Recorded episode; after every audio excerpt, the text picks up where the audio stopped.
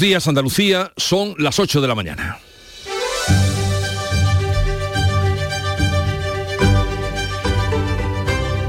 En Canal Sur Radio, La mañana de Andalucía con Jesús Vigorra.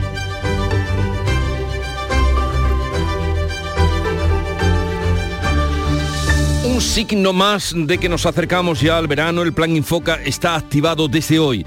Se adelanta dos semanas por el peligro de incendios. Este año incorpora un dron terrestre capaz de adentrarse en un incendio sin poner en riesgo así la vida de los bomberos. También entra en marcha el 112 112 inverso que permite enviar mensajes masivos directamente al teléfono móvil de la población afectada por un incendio grave.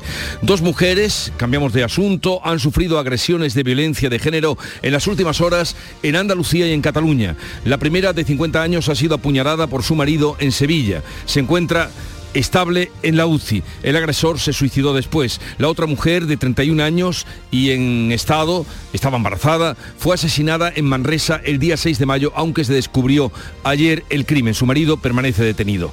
Finalmente, no habrá huelga general de los trabajadores de la Seguridad Social. Han llegado a un acuerdo con el Ministerio para reforzar las plantillas y mejorar el servicio. Jueces y fiscales se reúnen hoy con el mismo propósito. Se reúnen de nuevo con el Ministerio de Justicia para tratar de alcanzar un acuerdo que evite la huelga que nadie quiere. Quinto día de campaña, esta tarde se verán las caras en el Senado Pedro Sánchez y Alberto Núñez Feijó. A buen seguro que el debate será intenso y con las listas de Bildu por medio. El Consejo de Gobierno de la Junta solicitará hoy la declaración del campo de Gibraltar como zona de especial singularidad para reforzar la lucha contra el crimen y contra el narcotráfico. Esta declaración conllevaría incentivos para los agentes de las fuerzas y cuerpos de seguridad que trabajan en la comarca y el rey Felipe VI visita hoy la maestranza aérea de Sevilla. Son los talleres del ejército donde se reparan, por ejemplo, aviones como el A400M. De estas y otras noticias, enseguida les ampliamos la información, si bien antes el tiempo.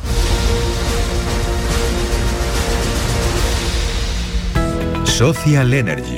La revolución solar ha llegado a Andalucía para ofrecerte la información del tiempo. 16 de mayo, martes, con cielos poco nubosos e intervalos de nubes medias y altas a partir de mediodía. Habrá brumas matinales en el litoral atlántico sin descartar nieblas. Las temperaturas mínimas van en ascenso y las máximas en descenso en el litoral atlántico y en el noreste de la comunidad sin cambios o en descenso en el resto. Los vientos soplan en general del nordeste, girando a suroeste por la tarde. En el litoral mediterráneo y en el estrecho habrá vientos de poniente girando a levante a lo largo de la mañana.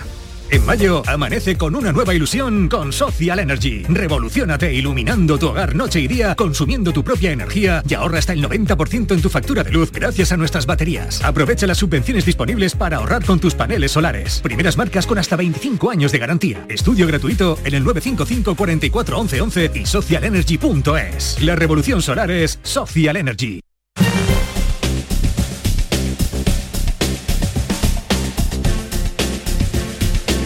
Conocer el estado de las carreteras a esta hora de la mañana, carreteras en Andalucía, conectamos con la DGT. Alejandro Martín, buenos días. Muy buenos días, ¿qué tal? Hasta ahora estamos pendientes de complicaciones en el acceso a Sevilla Capital por la 49 a su paso por Tomares, ya en la provincia de Málaga, también el acceso a la capital malacitana por la 357 a su paso por Cártama y Merca. Málaga encontrarán dificultades en la 7 a la altura de Fuengirola, la Cala de Mijas y Calahonda, todo ello en dirección Marbella y complicada también hasta ahora en Granada, en la GR30 a la altura de Chana en ambos sentidos. Por último, también dificultades en Almería, se van a circular en la 7 a la altura de Huelca de Almería y el Viso, todo ello en dirección Murcia.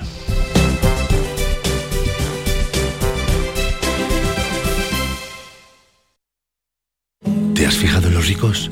Nos referimos a esos ricos en sobremesas, en rayos de sol, en libros, en atardeceres, ricos en tiempo libre, en improvisar, en dejarse llevar Ricos, muy ricos en risas, en conversaciones, en tranquilidad. Cada viernes puedes ganar hasta 6 millones de euros con el cuponazo de la 11. Cuponazo de la 11. Ser rico en vivir. A todos los que jugáis a la 11, bien jugado. Juega responsablemente y solo si eres mayor de edad. En Canal Sur Radio, la mañana de Andalucía con Jesús Bigorra. Noticias.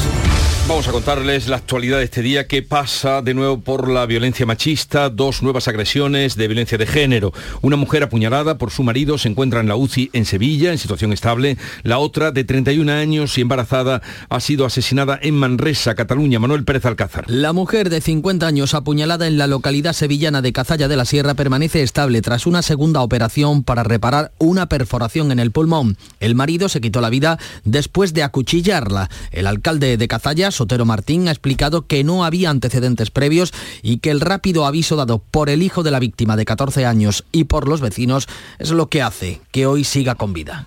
Parece ser que fue una agresión de él a ella, un matrimonio además conocido del pueblo y que no que no hay antecedentes, que nada. Fue agredida, pues no sé si fue un cuchillo o otra cosa, trasladada al hospital con un estado de gravedad importante. Y él, pues, se suicidó la consejera de Igualdad de la Junta, Loles López, insiste en la necesidad de que toda la sociedad se conciencie y luche contra la violencia de género. Sin duda, condena, repulsa, rabia, es que tenemos que poner fin a esto, pero entre toda la sociedad tenemos que ponerle fin a esto. Ya está bien. En la localidad barcelonesa de Manresa, una mujer de 31 años y embarazada de cuatro meses se ha convertido en la decimoséptima víctima mortal en lo que llevamos de año. Su pareja permanece detenido. En un primer momento, los Mossos eh, no hallaron signos de criminalidad, pero la investigación posterior y el resultado de la autopsia apuntan a un crimen de violencia de género. No queda ahí esta situación porque han sido denunciados tres casos de, agresio- de agresiones sexuales a mujeres en los últimos tres días aquí en Andalucía. Nuria Durán. En Córdoba ha sido detenido un hombre como autor de un caso de sumisión química este domingo sobre una joven en el barrio de la Fuensanta, en la capital. En Punta Umbría, Huelva, dos hombres han sido detenidos y puestos en libertad con cargos y orden de alejamiento como sospechosos de agredir sexualmente a dos jóvenes, una de 18 años, la otra menor de 17, cuando tomaban el sol en la playa el pasado viernes. Los dos hombres se abalanzaron sobre ellas, les realizaron tocamientos. Además, en Puente Genil, en Córdoba, se investiga todavía la agresión sexual denunciada por una joven el viernes. El alcalde Esteban Morales ha ofrecido a la víctima la ayuda del ayuntamiento. Vamos a ofrecer eh, los servicios de- del Centro de Información de la Mujer, el servicio de psicólogo, el servicio de asesoramiento jurídico, si así lo, lo necesita, y desde luego mostrar el apoyo unánime de toda la corporación. Este lunes, unas 80 personas convocadas por el consistorio se han concentrado en Puente Genil para mostrar su rechazo a la violencia sobre la mujer. La Policía Nacional ha detenido a tres personas por corrupción de menores en Morón de la Frontera, por Sevilla. Una de ellas es una chica menor de edad, Pilar González. Así es, dos de los detenidos son hermanos que pagaban a esta menor de edad, también detenida, para que contactara con otras jóvenes a través de redes sociales para compartir contenidos sexuales a cambio de dinero. La investigación se inició con la denuncia de una de las víctimas, como cuenta el portavoz policial Antonio Talaverón. que una menor estaba recibiendo de forma continuada numerosos mensajes de contenido sexual. Los tres detenidos actuaban de forma conjunta. Se les ofrecía una prestación económica, si bien a las víctimas nunca les llegaba ese dinero, sino la persona menor detenida quien los recibía. Todos, Además de re- remitir el material obtenido a los dos varones detenidos. todos los arrestados han pasado a disposición judicial. En Palma de Mallorca ha sido detenido un hombre por haber violado presuntamente a su hija menor de 14 años en repetidas ocasiones durante un año en el propio domicilio familiar. El hombre habría llegado a emplear la fuerza y a amenazar a la niña para que no lo contara. De hecho, la madre de la víctima desconocía lo sucedido. Y en, Fuente, en Fuerteventura, la bebé de tres meses, fallecida el pasado 29 de abril, murió por la ingesta accidental de cocaína y por acciones violentas perpetradas presuntamente por su padre, que se encuentra en prisión preventiva. 8, 9 minutos de la mañana. La mañana de Andalucía. Publicidad electoral. La vida son elecciones. Por eso, ante la privatización, elijo lo público. Ante la subida de precio del alquiler, elijo poder limitarlo. Elijo que mis hijos puedan tener una educación pública de calidad. Elijo que haya más árboles que cemento en mi ciudad. Elijo que nuestros mayores tengan unas pensiones dignas. Elijo poder salir de casa y volver sin miedo. Por eso ahora, elijo vivir dignamente. Y el 28 de mayo, elijo seguir eligiendo. Vota lo que piensas. PSOE. Vivimos en el país de las promesas incumplidas. Todo cuanto nos dijeron que no iba a ocurrir, ocurrió. Mire, eh, lo que le estoy diciendo es que nosotros no vamos a pactar con Bildu. Entre todos vamos a hacer que esto cambie. Vamos a recuperar la seguridad y la ilusión. Porque es el momento de abrir otro camino. De volver a avanzar con la verdad por delante. Partido Popular. España entre todos. Vota Partido Popular. Publicidad electoral. En Canal Sur Radio, la mañana de Andalucía con Jesús Vigorra. Noticias. Desde esta medianoche está operativo el Plan Infoca que se adelanta dos semanas ante el peligro alto que hay de incendios por la sequía y el calor. Este año incorpora un dron terrestre capaz de adentrarse en un incendio sin poner en riesgo la vida de los bomberos. También entra en marcha el 112 inverso que permite enviar mensajes a la población, al teléfono de la población afectada por un incendio. El consejero de la presidencia, Antonio Sanz, ha pedido colaboración a los ciudadanos ante cualquier conato o presencia de humo la alerta temprana que desde la ciudadanía pedimos la colaboración para su llamada inmediata al 112 cuando se ve un humo o un fuego. Esa reacción ciudadana y esa colaboración ciudadana es fundamental y pondremos en marcha campañas informativas en relación ya con el inicio de, esta situación de alto riesgo que activamos a partir del próximo martes día 16. La previsión meteorológica apunta a que a partir de mañana llueve en Andalucía. Llega una borrasca que se está formando en el norte de África. Va a provocar un aumento de nubes y caída de las temperaturas. A partir del jueves, los chaparrones serán más fuertes. La borrasca podría convertirse en dana. Solo nos cabe decir después de eso, Nuria, que así sea. Y el mítico barrio eh, Vado del Quema eh, no tendrá agua para la romería del Rocío. El desembalse para los regantes del Guadiamar se hará el día 29 de mayo. El agua va a tardar en llegar cuatro o cinco días a la zona cuando hayan ya regresado las hermandades. Los regantes y la Confederación han decidido retrasar el desembalse de la presa del Agrio para no poner en riesgo a los peregrinos. Se generará un caudal de dos hectómetros cúbicos en poco tiempo, lo que supone ese cierto riesgo para vadear el río. El agua que se va a trasvasar equivale a unas 700 piscinas olímpicas y llegará a 2.500 hectáreas de regadío. El próximo lunes se activará el dispositivo del Plan Romero que estará operativo hasta el próximo día 1 de junio. Este año estará compuesto por unas 6.000 efectivos de seguridad y de emergencia. Huelva, Sebastián Forero. Pues sí, Jesús, habrá nuevo avance tecnológico también. En caso de emergencia se enviará un mensaje de aviso a los teléfonos detectados en las inmediaciones. Este año, además, como refuerzo en la prevención de incendios, el Infoca, como habéis contado, pues se incorpora al Plan Romero con 400 efectivos. La primera filial en echarse a los caminos de las 127 que llegarán este año hasta la aldea montaña será la de Córdoba este próximo jueves. Aquí en la provincia nubense harán lo propio Ayamonte y Cartaya el próximo lunes. El Consejo de Gobierno solicitará hoy, en su reunión de los martes, la declaración del campo de Gibraltar como zona de especial singularidad para reforzar la lucha contra el crimen y el narcotráfico. Ana Torregrosa.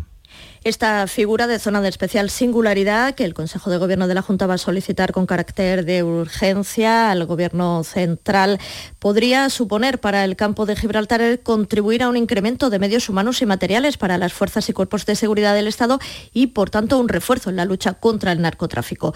Esta zona de especial singularidad es una insistente demanda desde hace años de los sindicatos policiales y de las coordinadoras antidroga de la comarca. Precisamente a principios de este mismo mes de mayo, la plataforma por tu seguridad, por la de todos, llevó a cabo una concentración en Algeciras para volver a insistir en la necesidad de que la comarca sea declarada con esa figura, zona de especial singularidad. Mientras el Consejo de Ministros va a aprobar hoy la rebaja para acceder a la pensión a las personas con discapacidad y las entradas del cine a 2 euros para mayores de 65 años. Las personas con discapacidad igual o superior al 45% podrán acceder a pensiones anticipadas con 5 años cotizados y no con 15 como ocurre ahora. También aprobará una modificación para que los pacientes de cáncer puedan renovar el carnet de conducir cada 10 años y no cada 3. Igualmente dará el visto bueno a las entradas de cine a 2 euros para mayores de 65 años. Son tres de las promesas electorales anunciadas por Pedro Sánchez en mítines del PSOE. Hoy es el quinto día de campaña electoral. El presidente y Alberto Núñez Feijó harán un paréntesis en sus agendas y van a protagonizar esta tarde un nuevo cara a cara en la sesión de control en el Senado. Pues bien, esta es la agenda en Andalucía. El secretario general del PSOE de Andalucía, Juan Espadas, visita hoy Santisteban del Puerto y Arquillos en la provincia de Jaén. El presidente del Partido Popular Andaluz, Juanma Moreno, participa en un acto electoral en Triana, en Sevilla y por la tarde visita Granada. El coordinador de Izquierda Unida Andalucía, Tony Valero, estará en Montilla, Córdoba. Por su parte, el presidente de Ciudadanos en Andalucía, Andrés Reche, apoyará la candidatura a la candidata de Utrera, mientras que Vox traerá a Andalucía a su eurodiputado Germán Terz, que estará en Málaga. Así viene la crónica de campaña que coordina Rosa Rico. Crónica de campaña. La sequía y la vivienda han sido temas capitales para el secretario general de los socialistas andaluces en los últimos actos. Juan Espadas ha apoyado en la provincia de Málaga a los candidatos a la alcaldía de Vélez y Nerja, dos municipios donde los cultivos subtropicales y el turismo son sectores fundamentales. Y en Córdoba, el ministro de Exteriores ha anunciado un evento a nivel internacional. José Manuel de la Linde. Juan Espadas ha reclamado a la Junta que declare de utilidad pública y de emergencia la obra de la planta desaladora de Vélez Málaga tras la inversión del Gobierno central. Espadas destaca las partidas que llegarán este año para diferentes proyectos con financiación europea. Estos próximos cuatro años son los cuatro años en los que los ayuntamientos van a poder desplegar grandes proyectos de transformación con financiación muy importante. Eso no ha ocurrido en los años anteriores, esto es gracias a un gobierno de España que ha conseguido en el ámbito de la Unión Europea la mayor financiación posible. El candidato a la alcaldía por Córdoba, Antonio Hurtado, ha contado con el apoyo del ministro Álvarez. Ha anunciado la celebración en la ciudad de la Mezquita en octubre de un foro de la Alianza de Civilizaciones. Hurtado. Y tenemos que reavivar lo que significa Córdoba para ese diálogo, el diálogo religioso que ha sido también con actividades permanentes, un foco Córdoba de este diálogo, lo que puede ser la lucha contra cualquier tipo de discriminación por raza o religión. Córdoba ha sido un referente en ese diálogo entre civilizaciones. Lo tenemos que recuperar. Los diferentes candidatos afrontan hoy su quinto día de campaña. El presidente del Partido Popular en Andalucía, Juanma Moreno, pidió ayer tarde cambiar con el voto el gobierno de municipios andaluces donde los ciudadanos crean que las cosas no funcionan. Fue en un acto en Valencina de la Concepción, en Sevilla. Elena Colchero. Pidió que ese voto del 28M sirva para transformar las cosas y también para consolidar el cambio en Andalucía. El presidente del PP andaluz, Juanma Moreno. Apelo a todos los votantes, a los que hayan votado otras opciones políticas en las pasadas elecciones este es el momento del cambio. Este es el momento de, esa, de ese voto que tiene una triple acción, acción en Valencina, la más importante diría yo de todas, acción en Andalucía y acción en España. El candidato popular en Valencina, Ramón Peña, confía en que los vecinos vuelvan a apoyarlo para lograr la alcaldía. Tenemos un proyecto para Valencina y un equipo para desarrollarlo. Venimos con los deberes hechos. Durante cuatro años hemos estado en la oposición pero haciendo el trabajo del gobierno y sobre todo solucionando los problemas de los vecinos de Valencina desde la oposición. Imaginaros qué no haremos cuando estemos gobernando. En las municipales de 2019 el PP quedó como oposición tras empatar con los socialistas. Que la capital onubense se convierta en la primera ciudad con una renta municipal es una de las principales propuestas de la candidata a la alcaldía de Huelva de la formación con Andalucía, Mónica Rossi. Queremos que Huelva sea la primera ciudad andaluza en tener una renta municipal garantizada, una prestación que no es una ayuda ni una paguita, que esté vinculada a los planes de empleo municipales y a los de vivienda. Una prestación, que es un derecho. La portavoz de Ciudadanos en el Congreso ha apoyado al candidato a la alcaldía de Cádiz, Juan de Dios Sánchez.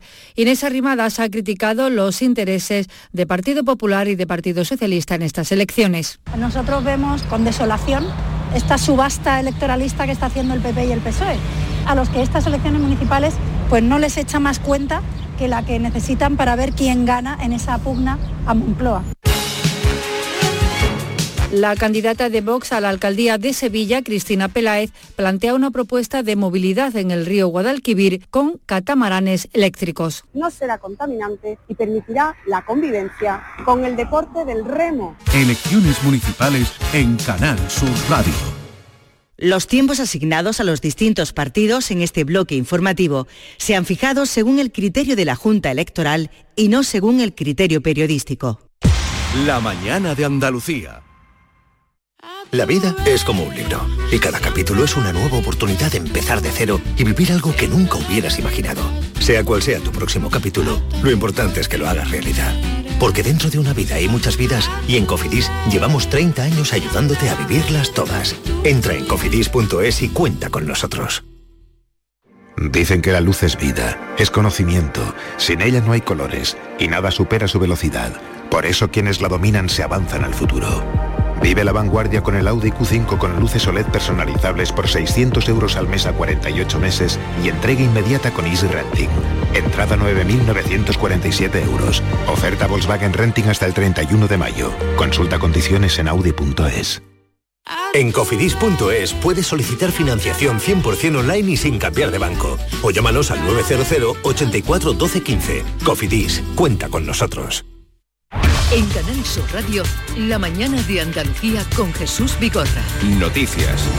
Un hombre ha fallecido ahogado en la playa del Puerco, en Chiclana. Varios testigos alertaban a los servicios de emergencia que tras rescatarlo nada pudieron hacer por su vida. Salud Botaro tarde, el 112 recibía varias llamadas de socorro desde la playa del Puerco, alertando de que un hombre que se encontraba a 200 metros de la orilla no podía salir del agua por la marejada. Hasta allí se desplazaron efectivos del 061, Guardia Civil, Policía Local y Cruz Roja, que movilizaba una moto acuática para rescatarlo. A pesar de las maniobras de reanimación cardiopulmonar, el varón, del que no han trascendido más datos, fallecía y se activaba el protocolo judicial. En Torre Don Jimeno, Jaén, se ha celebrado el entierro del vecino muerto este fin de semana tras resistirse a sufrir un robo cuando paseaba por un parque en compañía de su hijo, Alfonso Miranda. Mientras tanto, el alcalde ha delegado esto hecho de la agresión contra otro vecino de la misma nacionalidad que el detenido, al tiempo que ha pedido el, eh, alcalde calma después de los altercados. Manuel Anguita es el alcalde. No se puede empañar el nombre de Torre Don Jimeno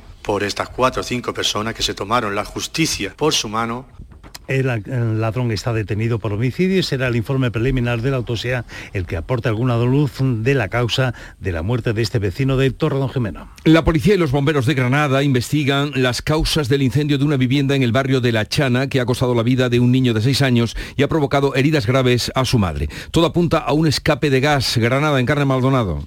La madre ha explicado que se levantó para ir con el niño al baño de madrugada y precisamente al encender la luz se produjo la explosión. Los bomberos creen que esa chispa fue suficiente para deflagrar la bolsa de gas que se había acumulado en el piso. Gustavo Molino, jefe de los bomberos de Granada. Efectivamente detectamos que en la hornilla pues hay una botella de gas y podemos observar que en la hornilla pues hay algún regulador que está en ese momento abierto.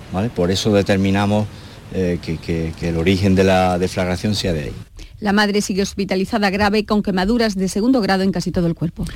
Vamos ahora con otros asuntos. Bruselas mejora en cinco décimas su previsión económica para España este año. La Comisión estima que crecerá un 1,9%. Por encima de la media de la eurozona, que se sitúa en el 1,1%. Para 2024, la Comisión mantiene la previsión del 2%. Irlanda encabeza el crecimiento económico europeo con un 5,5%. La economía española será una de las que más crezca este año en toda la Unión.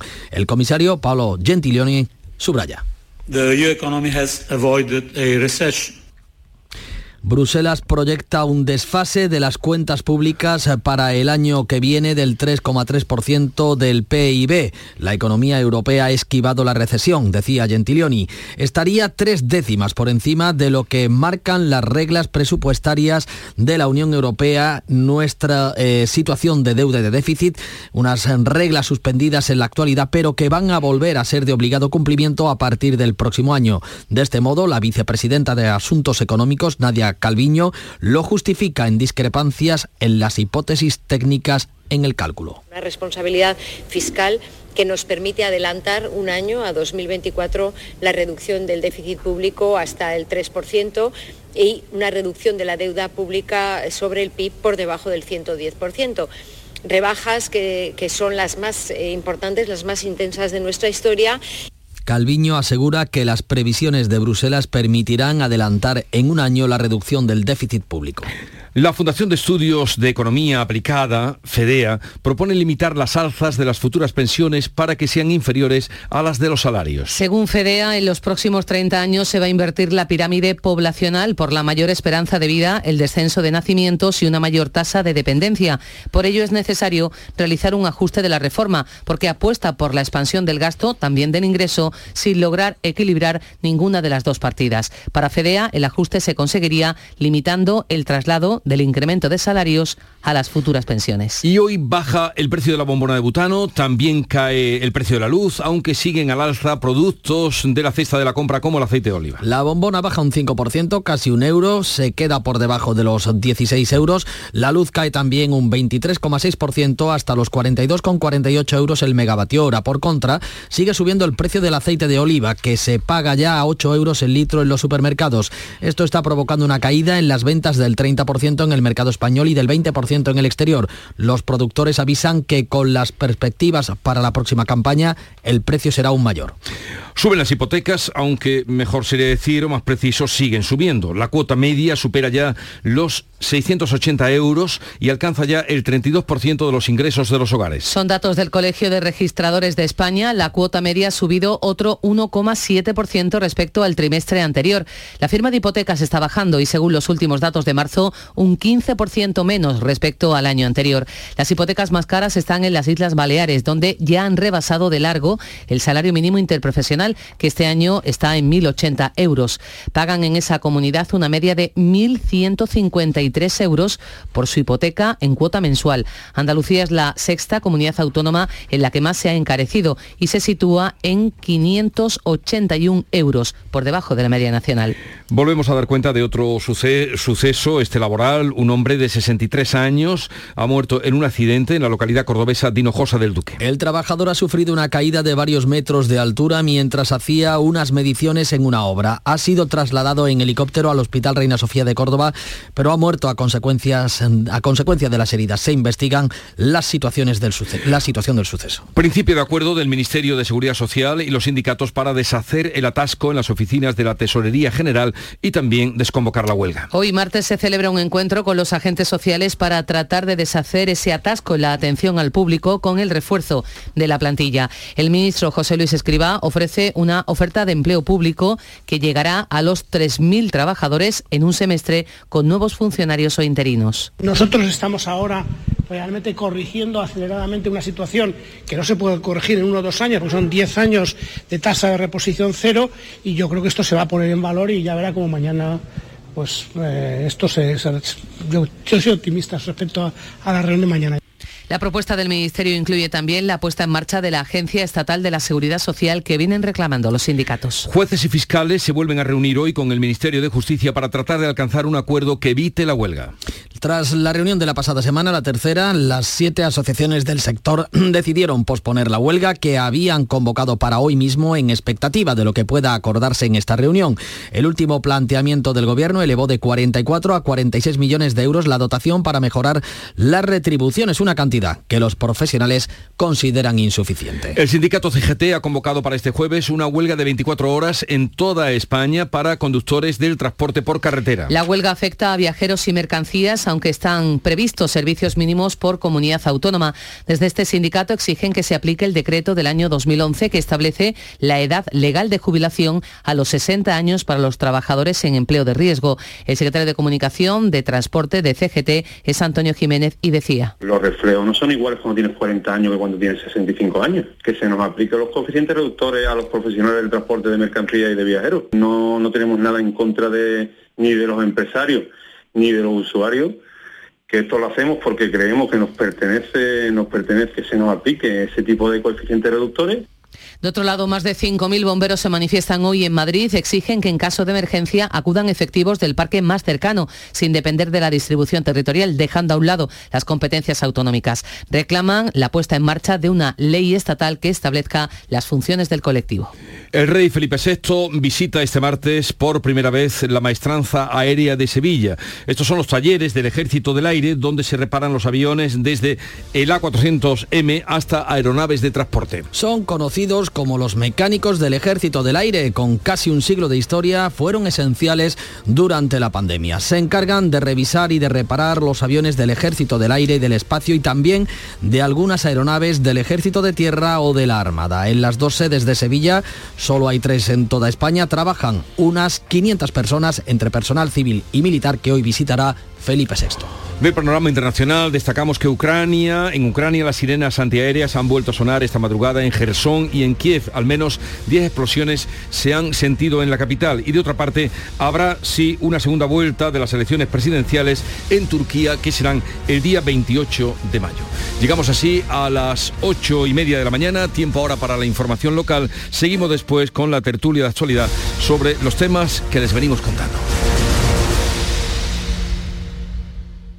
Canal Sur Radio.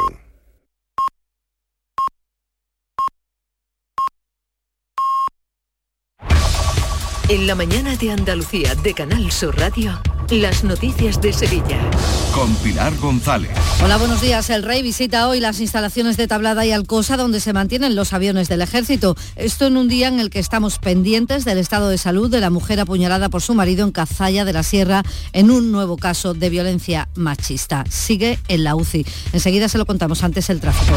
Hay retenciones en la entrada a Sevilla de 3 kilómetros por la autovía de Huelva y uno por el patrocinio. En el Centenario, un kilómetro en sentido Huelva, dos en el nudo de la de leche, sentido Ronda Urbana.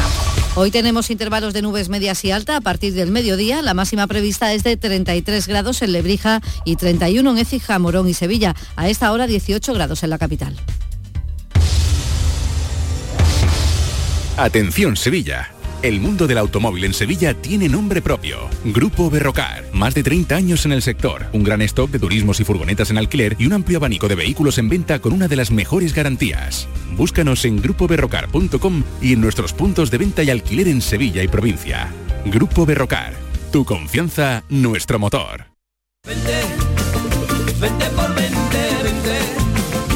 Somos Sandy Lucas y te presentamos la fibra de Adamo, fibra y móvil 12 gigas por solo 20 euros. No te lo pienses, precio para siempre. Adamo, 20 por 20. Llama gratis al 1600 o entra en adamo.es. Tu fibra está aquí. Los frigoríficos del ahorro, los frigoríficos Nevir, selección de frío o congelador, motor inverter para bajo consumo, enfriamiento rápido, silenciosos. Sí, sí, frigoríficos Nevir, en blanco o inox, puertas reversibles. Ya lo hemos dicho, somos los frigoríficos del ahorro. Nevir, en las mejores tiendas. El rey va a realizar una visita esta mañana a las instalaciones de la Maestranza Aérea de Sevilla, en Alcosa y en Tablada, donde va a conocer de primera mano las labores de ingeniería, mantenimiento y abastecimiento que realiza esta unidad en la que trabajan más de 500 personas. Es la primera vez que Felipe VI visita esta infraestructura donde se reparan los motores de los aviones del ejército.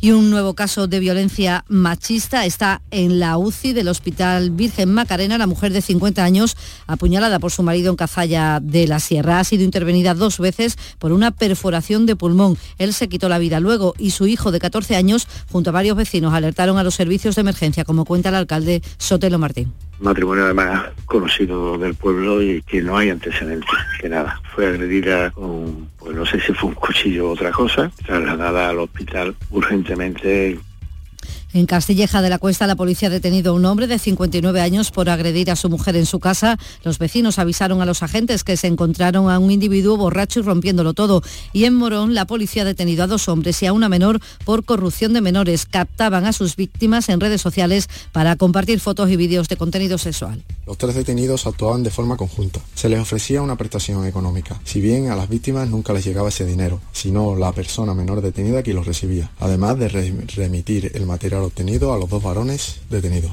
Los candidatos a las alcaldías afrontan el quinto día de campaña con una agenda cada vez más intensa. Hoy el socialista la alcaldía, el candidato socialista a la alcaldía de Sevilla, Antonio Muñoz, va a estar en el Polígono Norte y en Pinomontano. El popular José Luis Sanz tendrá el apoyo del presidente del PP, Juanma Moreno, en Triana. La candidata de Podemos Izquierda Unida, Susana Hornillo, tiene un acto en Parque Alcosa. El de Ciudadanos, Miguel Ángel Aumesquet, presenta su proyecto de Ciudad Verde y la candidata de Vox, Cristina Peláez, presenta su programa electoral en la sede del partido.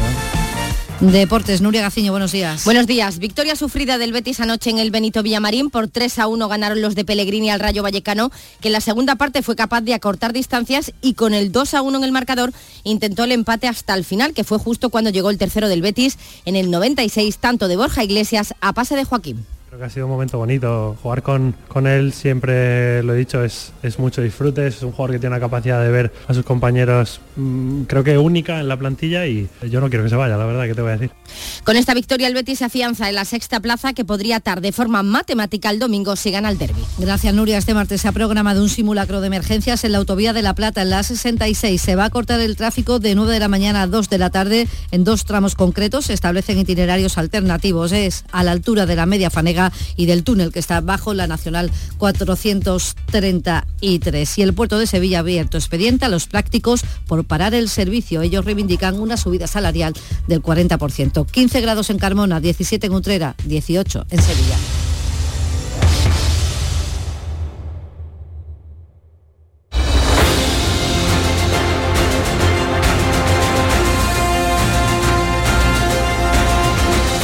8.35 minutos de la mañana, enseguida abrimos tertulia de actualidad, hoy con África Mateo, Fernando del Valle y Teo León Gross.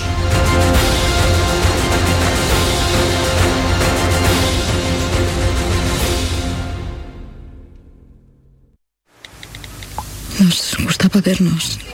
Era un juego. Ya no soy María, soy la del vídeo. Soy... soy un puto meme. Hay miles de profesionales especialistas en violencia sexual para querernos vivas, para querernos libres. Delegación del Gobierno contra la Violencia de Género. Ministerio de Igualdad. Gobierno de España. Buenos días. En el sorteo del cupón diario celebrado ayer, el número premiado ha sido 74.027. 74027. Serie 47. 047. Recuerda que hoy, como cada martes, tienes un bote millonario en el sorteo del Eurojackpot de la 11. Disfruta del día. Y ya sabes, a todos los que jugáis a la 11, bien jugado.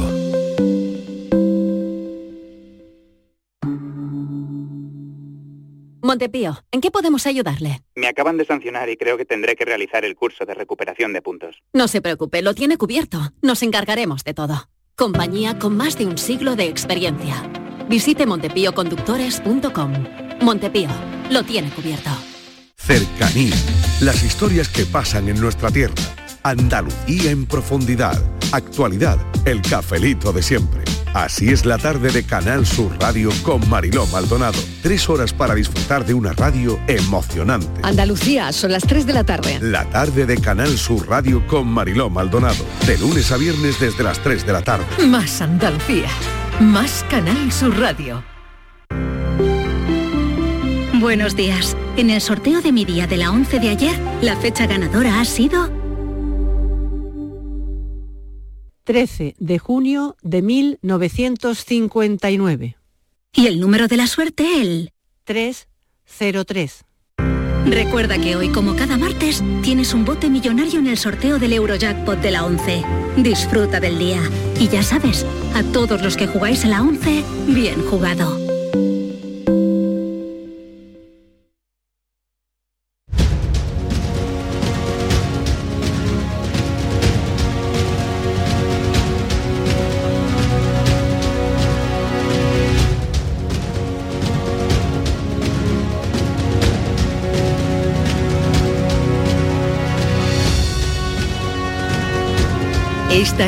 La Mañana de Andalucía con Jesús Vigorra, Canal Sur Radio.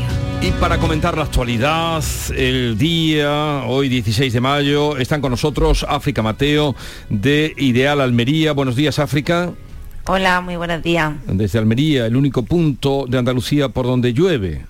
Sí, sí, hemos visto llover con mucha ilusión este fin de semana y parece que el próximo también. O sea que... Eh, Este, ahora no. No, no, ah, durante la semana no, hoy hace Los fines de semana. entero despejado y nada, solo Los- para el fin de semana. Los fines de semana. Ha sido, ha sido decir los meteorólogos que hasta septiembre no iba a llover y empezaba a llover aquí en, en Almería. Eh, Dicen que esta semana, a mitad de la semana, cambiarán las cosas en gran parte de Andalucía. Saludamos a Fernando del Valle, delegado de ABC Andalucía. Fernando, buenos días. Hola, ¿qué tal? Muy buenos días a todos. Y Teo León Gros, eh, director de mesa de análisis, todos los días, Canal Sur Televisión, una menos 10. Eh, buenos días, Teo. ¿Qué tal? Buenos días, Jesús, y buenos días, Fernando y África.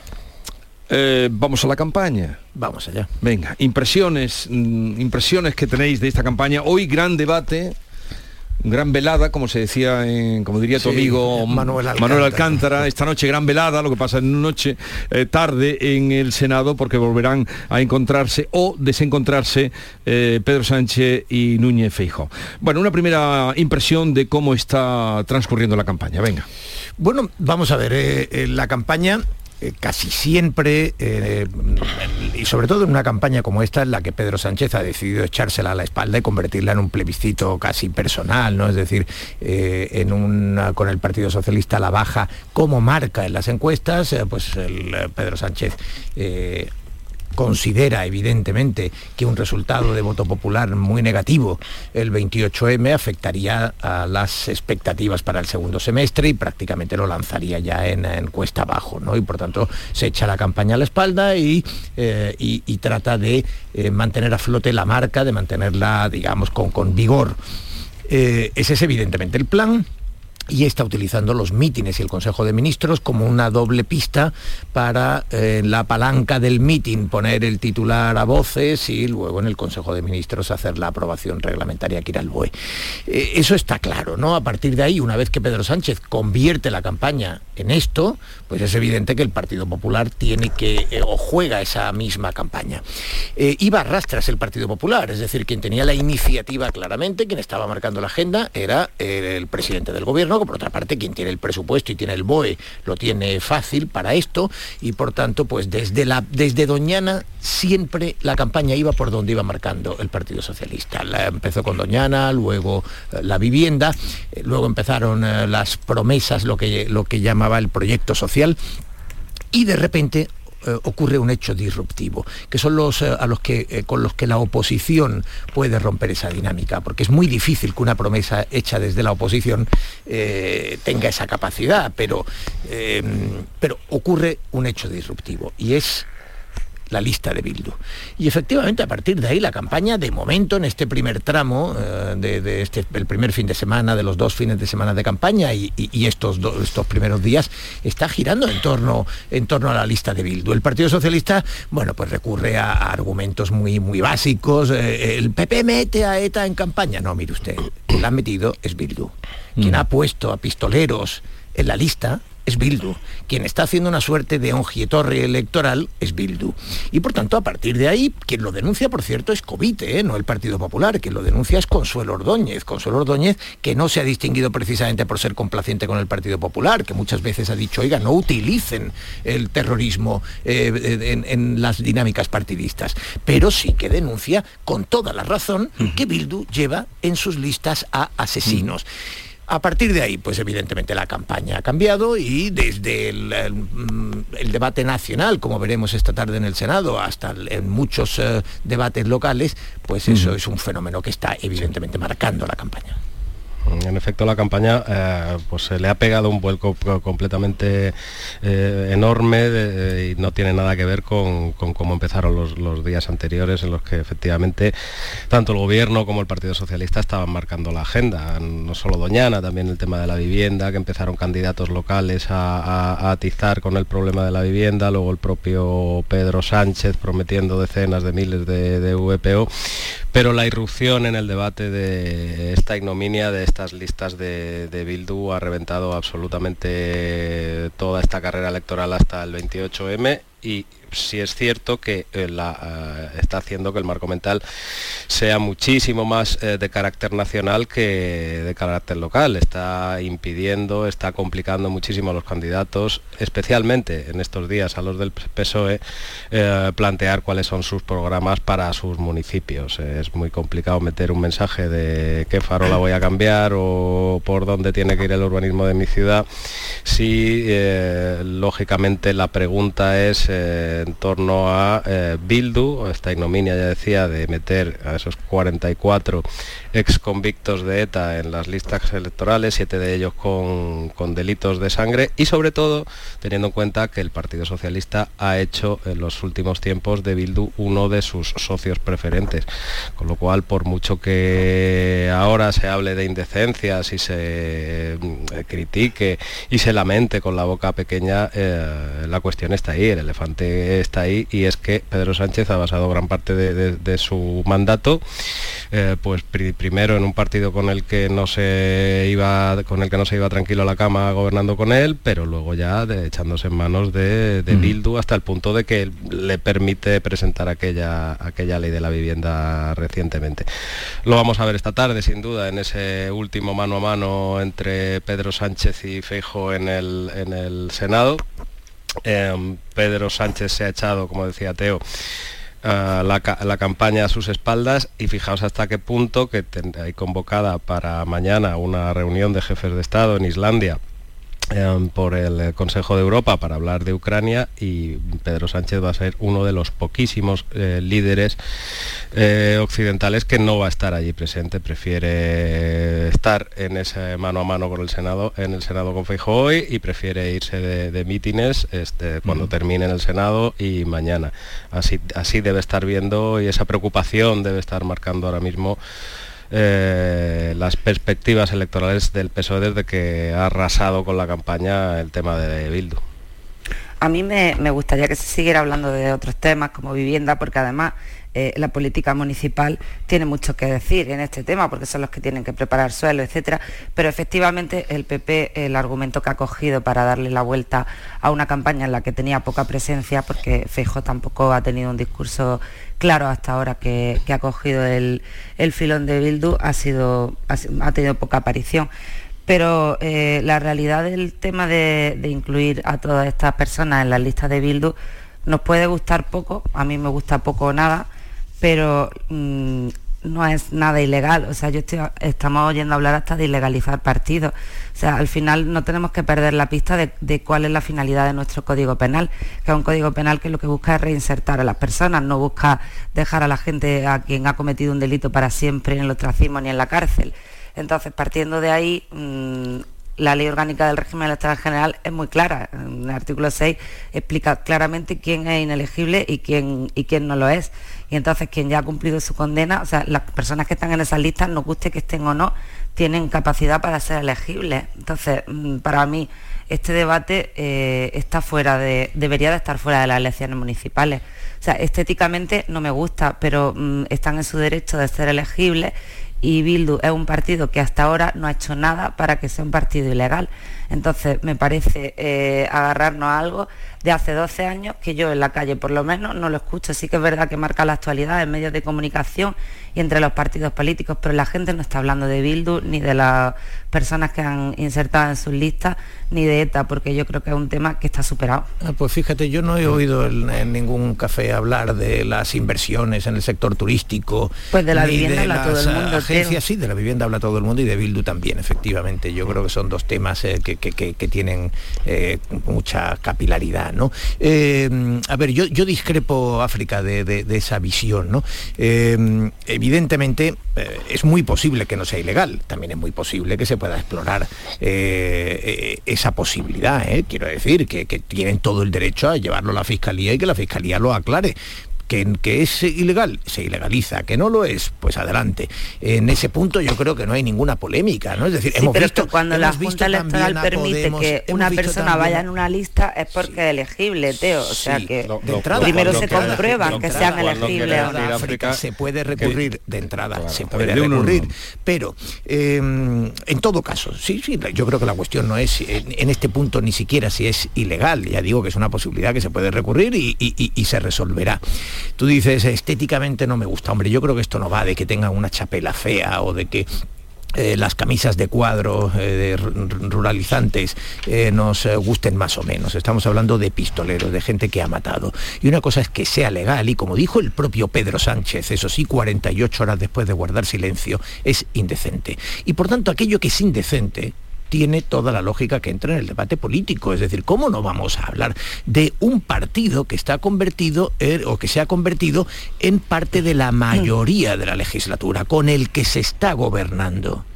No es un pacto de gobierno como con Podemos, que es el que está dentro del gabinete, pero es un pacto eh, que, está funcionando en la legislatura. Hoy algún medio hace la cuenta de que son 15 grandes asuntos, si no recuerdo mal, los que se han negociado con Bildu. ¿eh? Que no es que Bildu haya votado en la misma línea que el gobierno, no, que se han negociado. Incluso la ley estelar de la vivienda, ese asunto central, como tú decías, eh, se le ha concedido a Bildu el honor de la puesta del arco. Entonces, claro que eso Em, tiene que estar en una campaña y claro que eso tiene que estar en el debate político. Dice, no, es que 12 años después, no, 12 años después no, 12 años, hace 12 años ETA dejó de matar, pero las listas con los pistoleros se presentan en la campaña del 28 de mayo de 2023 y aquí nadie está hablando de, eh, de ETA acción terrorista, aquí se está hablando de listas de Bildu con pistoleros. Y cuando eso forma parte de esta campaña, eso forma parte del debate político en la campaña. Y a mí me parece que esto es eh, bastante obvio. De hecho, el Partido Socialista confió, como con la ley del solo sí es sí, sí es que en alguna medida recuerda inevitablemente porque eh, vimos que el Partido Socialista sabía que estaba mal la ley del solo sí es sí, eso lo hemos, nos lo han contado desde dentro después con toda claridad. El Partido Socialista lo sabía y empezaron las revisiones de condenas, 5, 10, 15. Oye, ¿y si se queda en 35? Eso no es un problema, creo que podemos resistirlo, no pasa nada. 40, 50, bueno, yo creo que hasta 100 y eh, aguantaron dos, tres meses hasta que vieron que era un goteo insoportable y decidieron rectificar. Bueno, el miércoles pasado le preguntaron, interpelaron hasta dos veces a al presidente del gobierno dos portavoces de la oposición, Cuca Gamarra y Inés Arrimadas, por la cuestión de las listas de Bildu. Y Sánchez miró para otro lado, en lo que es una práctica muy habitual en las sesiones de control en general.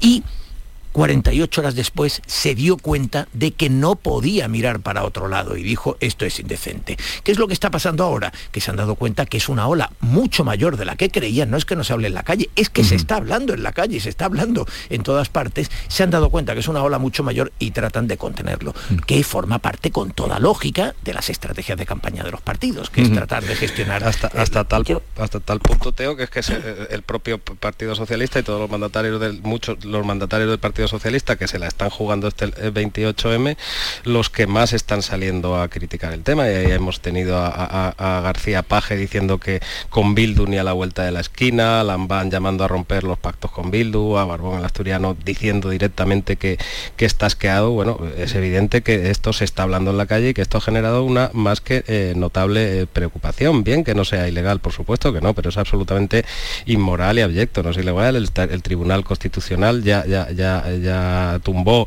en su día al Supremo cuando quería ilegalizar eh, listas como estas. Toda la pátina de legalidad que queremos, que queramos, pero a mí me parece una inmoralidad de tomo y lomo que, nos interpela como sociedad directamente. Y no es solo que se haya negociado con, con Bildu, que por supuesto, no solo que hayamos convertido a Bildu, eh, a quien le importa un comino, eso lo decían los de Esquerra, pero esto es seguramente mucho menos, la gobernabilidad de España, ¿no? que lo hayamos convertido en un socio preferente, es que a mí me parece tremendo que Bildu esté consiguiendo, gracias al gobierno de, Pedro Sánchez, todos sus objetivos, es que se están acercando a todos los los presos a las, a las cárceles del País Vasco, se están eh, haciendo la vista gorda con, todos los Torres y con todos los homenajes. La influencia política nacional de Bildu a mí me parece absolutamente inusitada y por supuesto tiene que tener su reflejo en una campaña electoral. Pero una campaña electoral de elecciones municipales en la que estamos, tendría que meterse esto, pero mm, ahora, a ver, África. No, eso es lo que iba, que al final le pasará factura a Bildu en, donde se presenta, pero es que parece que esto es una cosa que sale de repente. O sea, Bildu es un partido que está en el Congreso y está en las instituciones porque tiene una representación. O sea, hay gente que apoya esto. Ahora le deberán de castigar sus votantes porque es algo infame que hayan metido a esta gente en las listas. Pero es que mm, lo que estamos haciendo al final es tapar una campaña que debería de centrarse en los temas municipales. Entonces, para mí, yo creo que el PSOE no está tan preocupado, y vamos, y además es que mm, se ha hablado mucho de esto, no está tan preocupado con el tema de que Bildu le vaya a pasar factura en el municipio de Albox, sino que lo que está preocupado es de no poder seguir eh, dando su discurso y haciendo la campaña que había diseñado. Yo lo veo de esta manera al menos, no tanto que le preocupe que esto le vaya a restar más o menos votos en X municipio. Pero claro, mm, el tema es que a mí me parece más grave todavía que Feijó no tenga un discurso más allá de este, porque al final, si no hubiese enganchado esto en mitad de la campaña, ¿de qué estaban hablando? ¿Qué políticas estaban exponiendo? Yo, creo que efectivamente... Yo creo que se han agarrado a un clavo efectivamente Mm, no es un clavo ardiendo África, es un clavo ensangrentado. Para mí en elecciones municipales sí es un clavo ardiendo, diferente cuando llegue el mes de noviembre y empecemos a hablar de con quién va a pactar Sánchez o con quién no va a pactar listas de las elecciones municipales. Pero una vez descubierto esto, lo de los mm, pistoleros, con los candidatos con mano manchada de sangre, ¿quién arregla esto? ¿Quién puede arreglarlo? No, vamos a ver, Bildu, Bildu... ¿Quién puede arreglarlo? O sea, como no sea... presenta Bildu presenta a 44 etarras y a esos siete asesinos porque está persuadida, y seguramente con toda la razón, de que en sus pueblos van a tener eh, éxito. Por eso lo presenta, por eso siguen haciéndole recibimientos con, con honores, por eso le siguen haciendo recibimientos con honores, porque eso puntúa en esos pueblos. Y lo lamento, es socio del gobierno actual. Y por tanto, ¿quién arregla esto? Eh, desde luego el gobierno no, porque Bildu lo que quiere es tener un buen resultado electoral y si los asesinos le dan buen resultado electoral, los lleva en las listas. Solo Bildu podría retirarlos, como por ejemplo, pues ayer Vox retiró a una candidata que, que, con el carrito con, con, tema de droga, porque el Partido Popular en Cataluña ha retirado a, un, a uno en San Juan de Espí, si no me equivoco, porque mm. saltó al campo del español en la celebración del Barcelona. Efectivamente, los partidos pueden retirar candidatos cuando a lo largo de la campaña eh, se constatan irregularidades, eh, delitos, comportamientos indecorosos, etcétera. Que vamos a decir que lo de Bildu no, que lo de Bildu tenemos que mirar para otro lado porque porque nos eh, hombre no, vamos, lo de Bildu es una lista electoral de las elecciones municipales y por tanto es un debate que afecta a las elecciones municipales. Pero es que además, claro que...